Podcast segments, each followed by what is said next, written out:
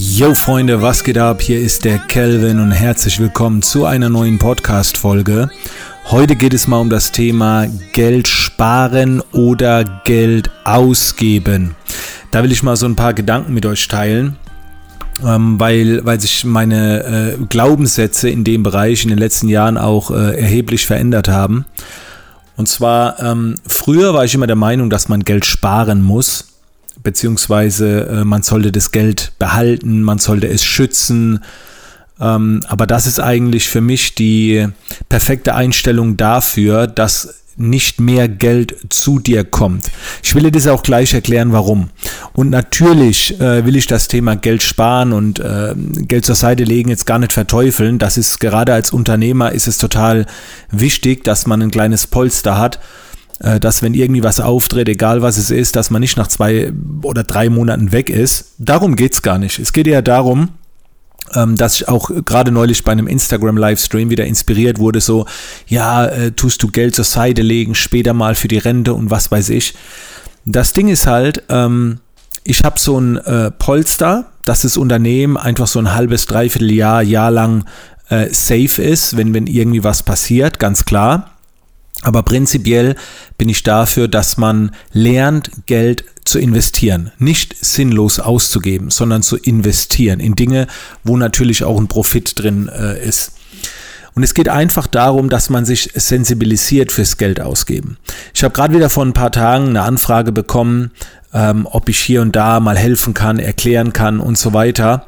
Äh, da ging es darum, ein Produkt zu verkaufen, dass die Person nicht wusste, welchen Preis sie verlangen kann und so weiter. Und dann habe ich gesagt, pass mal auf, das Einzige, was ich anbieten kann, das Niedrigste, was ich habe, ist ein äh, Business-Check von einer Stunde, der liegt bei 500 Euro.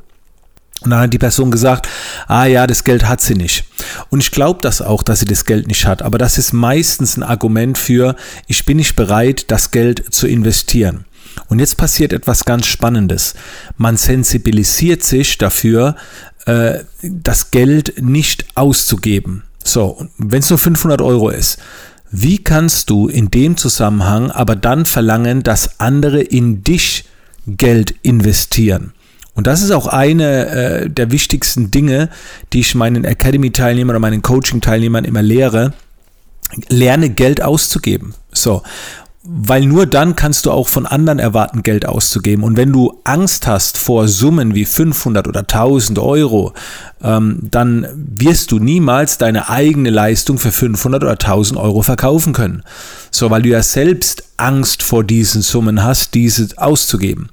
Und ich weiß da wirklich, wovon ich spreche, denn äh, mir fällt es heute noch schwer, äh, viel Geld zu investieren aber es ist ein Prozess. Ich lerne dazu. Das hat mal angefangen mit einer Teamwoche, wo es 7000 Euro gekostet hat. Später war es eine Teamwoche in Kapstadt, die lag bei 20.000 Euro. So. Ähm, und da hatte ich auch schon Angst davor. Da habe ich gedacht, oh Mensch, für, für dieses Geld kann man auch Computer kaufen und so weiter.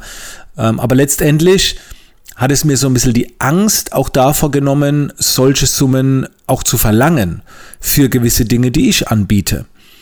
Und äh, ich sage auch immer, Geld muss fließen. Nochmal, es geht da nicht darum, ein Polster sich aufzubauen. Das, das macht Sinn, je nachdem, äh, wo du stehst. Ne? Wenn du jetzt zum Beispiel Single bist, hast kaum Ausgaben, wozu brauchst du ein Polster? Ne? Also da brauchst du eigentlich kaum ein Polster, wenn dir nichts passieren kann. Klar, für die Firma, je nachdem, wie groß die ist. Aber gerade so am Anfang würde ich fleißiger investieren, immer und immer wieder, habe ich da wieder 2000 Euro, zack, 1000 Euro investieren, Weiterbildung, Coaching und so weiter. Und gerne so ein paar kleine Summen äh, zur Seite legen. Aber vergiss nicht, auf dem, auf dem Konto kann, kann dein Geld nicht arbeiten. Es kann gar nichts für dich tun, außer an Wert zu verlieren. Und deswegen überdenke halt.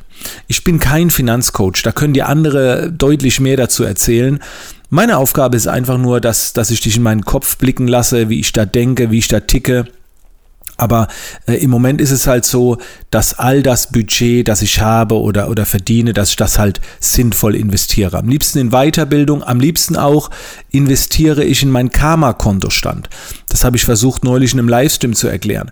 Das bedeutet, ähm, ich ich habe jetzt zum Beispiel eine gewisse Art äh, an, Budget auf dem Geschäftskonto, was, was mir echt Freiheit ermöglicht. Und dann produziere ich einfach sehr viele Gratis-Inhalte. Irgendwann sieht es vielleicht mal wieder schlechter aus auf dem Kontostand, dann kann ich ja kommerzielle Produkte raushauen. Aber ich produziere sehr viel Gratis-Content, mache freie Projekte, tu Gutes.